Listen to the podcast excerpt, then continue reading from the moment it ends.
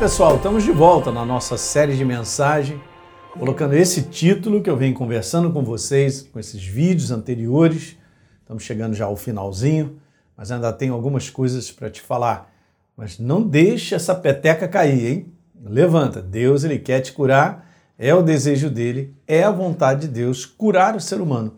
Como é a vontade de Deus salvar o ser humano, restaurar, é isso? Libertar o ser humano. Jesus proclamou isso em Lucas, capítulo 4.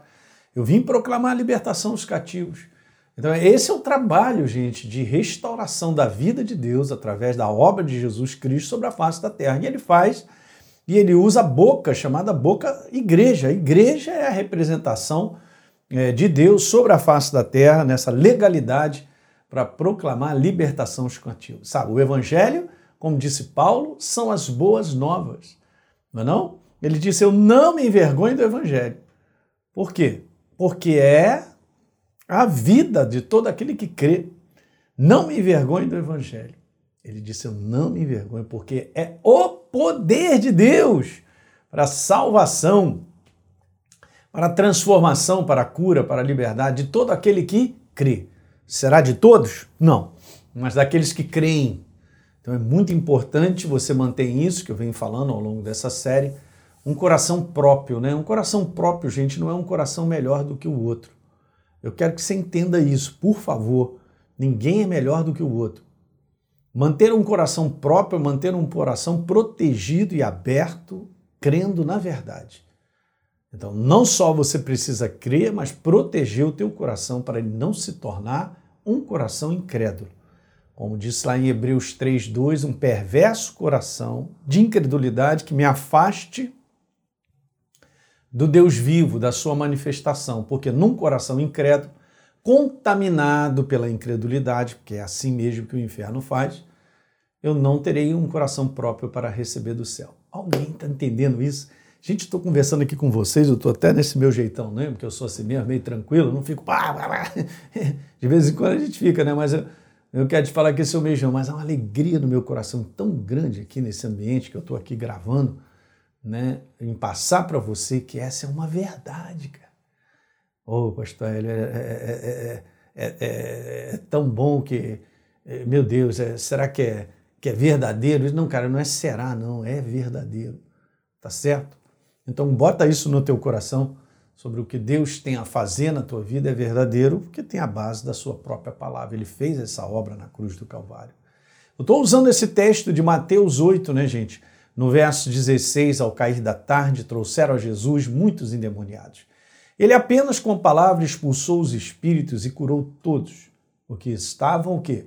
Doentes. Meu Deus, curou todos. Todos que estavam doentes, todos, todos, todos, todos que estavam doentes.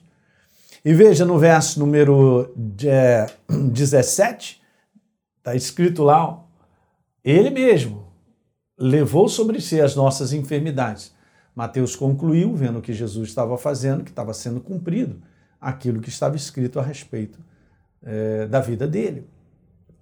Que ele era aquele que curava as enfermidades. Ele continua sendo o mesmo, ele está no nosso meio, ele está no meio da igreja e o desejo dele é te curar e ele irá curar no nome de Jesus. Agora, deixa eu dar uma ênfase um pouquinho nisso, porque a gente vê isso nesse conteúdo, vou usar um texto no Velho Testamento, da palavra de Deus, ela é remédio. Né? Há um texto em Romanos muito interessante no capítulo número 8, no verso 11, dizendo a respeito do mesmo poder que ressuscitou a Jesus dentre os mortos, esse Espírito o Espírito Santo vivificará os corpos mortais. É uma manifestação de vida contínua dentro de mim e de você que libera saúde para o nosso corpo. Tá bom?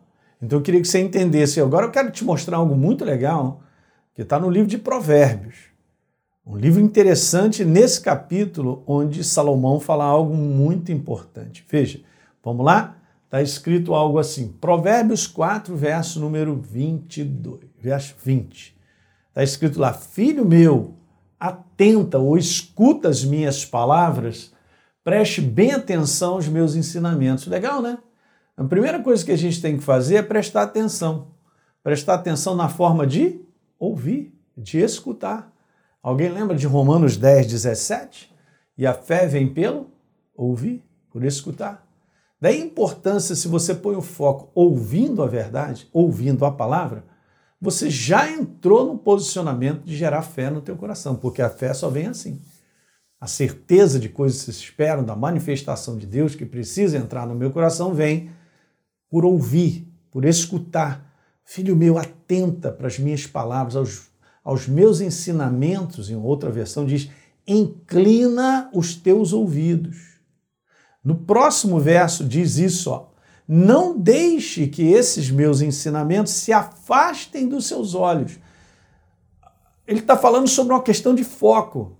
Nós vivemos num mundo da distração, um mundo onde as distrações estão maiores para a gente colocar a nossa atenção em inúmeros programas, é a rede social, em inúmeras é, séries nas, nas TVs para o pessoal maratonar, até tem essa maneira de dizer, vamos maratonar, o cara fica o dia inteiro ali assistindo em si, beleza, você vai assistir um programa, um documentário e tal, você só tem que tomar cuidado que você precisa reservar, e eu também, um tempo diário para você ouvir de Deus ao você separar o seu tempo com ele. É interessante, né? Porque Adão e Eva não ficavam ali só conversando, fazendo nada, porque está escrito lá na, em Gênesis algo bem interessante, que Adão e Eva, que Deus vinha na viração do dia ter aquela comunhão intensa. Não significava que eles ficavam desligados, mas era um momento.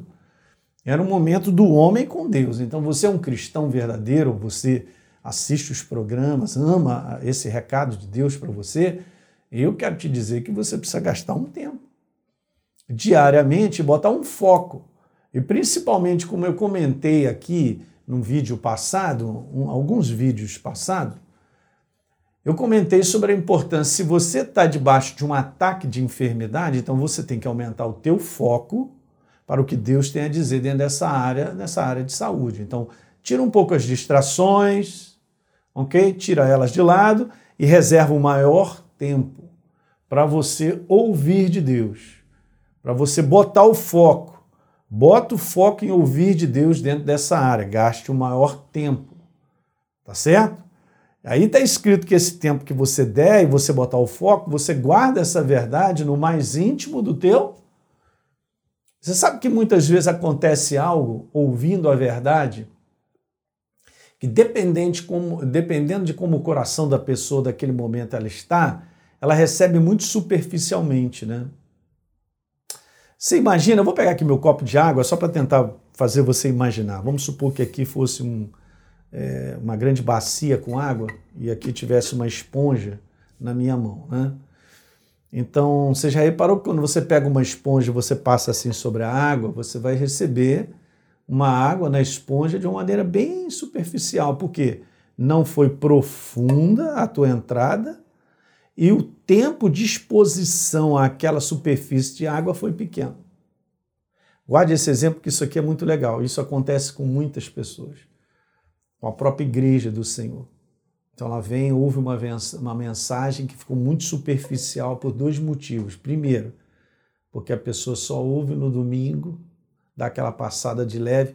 Segundo, ela pode estar ouvindo uma mensagem, mas está pensando em vários problemas.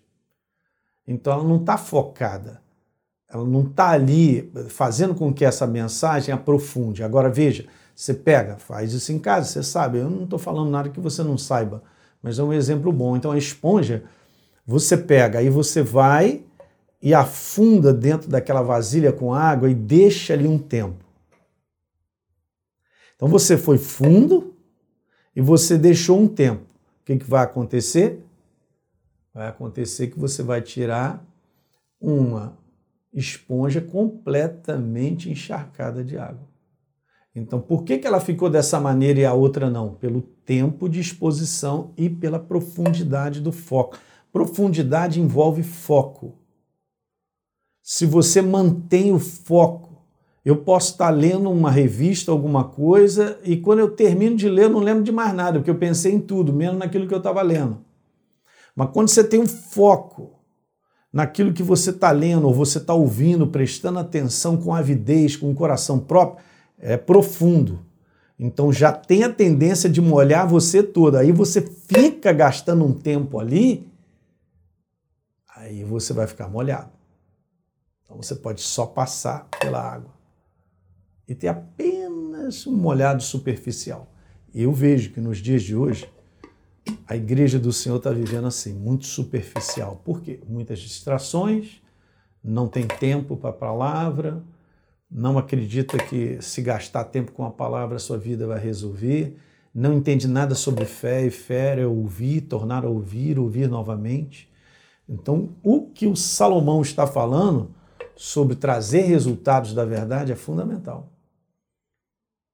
Eu não posso tirar o foco dela, e isso de maneira diária, contínua, guardando no mais íntimo do nosso coração. E no próximo verso diz exatamente isso, porque são vida para quem as acha ou encontra, ó, e saúde. No original é medicina para todo o seu corpo. Saúde para você, saúde, saúde no seu homem interior, no seu espírito e medicina, cura para o teu corpo. Não tem como, vai se manifestar por causa da verdade em alta dentro de você. Então, o teu espírito ele acaba ficando encharcado encharcado da verdade. Se ficar encharcado da verdade é saúde. Ficar encharcado da verdade é alegria, prazer, ânimo, é paz. Ok? Olha Provérbios 4, verso 20 na Bíblia Viva, bem legal também, vamos dar uma lidinha. Está escrito aí, ó. Veja, meu filho, ouça com atenção os meus conselhos. Ó. Tem que estar. Tá esteja sempre pronto para escutar as minhas instruções. Olha o próximo. Olha que legal. Está escrito aí, ó. Elas devem estar sempre em sua mente, cara. Sempre presente no teu coração. O processo é por aqui, é foco, que entra no teu espírito. E aí o que, que vai acontecer? Porque delas depende a verdadeira vida e uma saúde o quê? Perfeita. Então, a natureza e o caráter, gente, da palavra viva é sempre libertador e curador. Eu queria que você guardasse isso, porque essa é uma verdade inabalável, gente. Inabalável. Ok? Inabalável. Jamais duvide, bora continuar, jamais duvide que a palavra de Deus é curadora, porque ela é. Está escrito que ela é, ela cura. Ele é a palavra viva. Então, como remédio a palavra de Deus precisa ser tomada como uma prescrição. O médico vai lá faz uma prescrição para você duas vezes ao dia, ou uma vez ao dia, dependendo do medicamento, três vezes ao dia, de seis em seis horas. Durante quanto tempo? Por quê? Porque se você tomar aquele medicamento daquela maneira, como foi falada, como foi prescrita, você receberá a cura. Uma restauração está sendo feita ao longo daquele tempo com aquela medicação para que o teu corpo volte a ter a saúde que ele tinha. Então, com Deus é a mesma coisa, gente, porque a cura, na verdade, não é uma manifestação de fora. Bom, ela é uma manifestação de dentro para fora. Então, você está nessa prescrição da palavra de Deus com entendimento, gerando fé, gastando foco, tempo, ouvindo, tornando a ouvir, meditando sobre a palavra, se enchendo. Uma, uma restauração está sendo feita. Aí quando você vê, o teu corpo manifesta a saúde. Então, como remédio, a palavra de Deus precisa ser tomada como uma prescrição. Como é que é isso? Simples assim. Você deve ler e meditar nos versos que te dão base para receber cura. Só um dia, pastor? Não. Durante todo o processo até se manifestar a tua saúde. É assim que funciona. Legal, pessoal? Maneira simples de falar, mas uma passagem super poderosa. Você possa meditar e ser abençoado com ela deixe o Espírito Santo te guiar nessa jornada aí. Ok? Então é isso. Compartilhe com seus amigos, compartilhe aí com pessoas que você é, já está sabendo, está doente, você quer ajudar, então que elas possam receber essa verdade. Um grande abraço, a gente se vê no último vídeo. Tchau, tchau.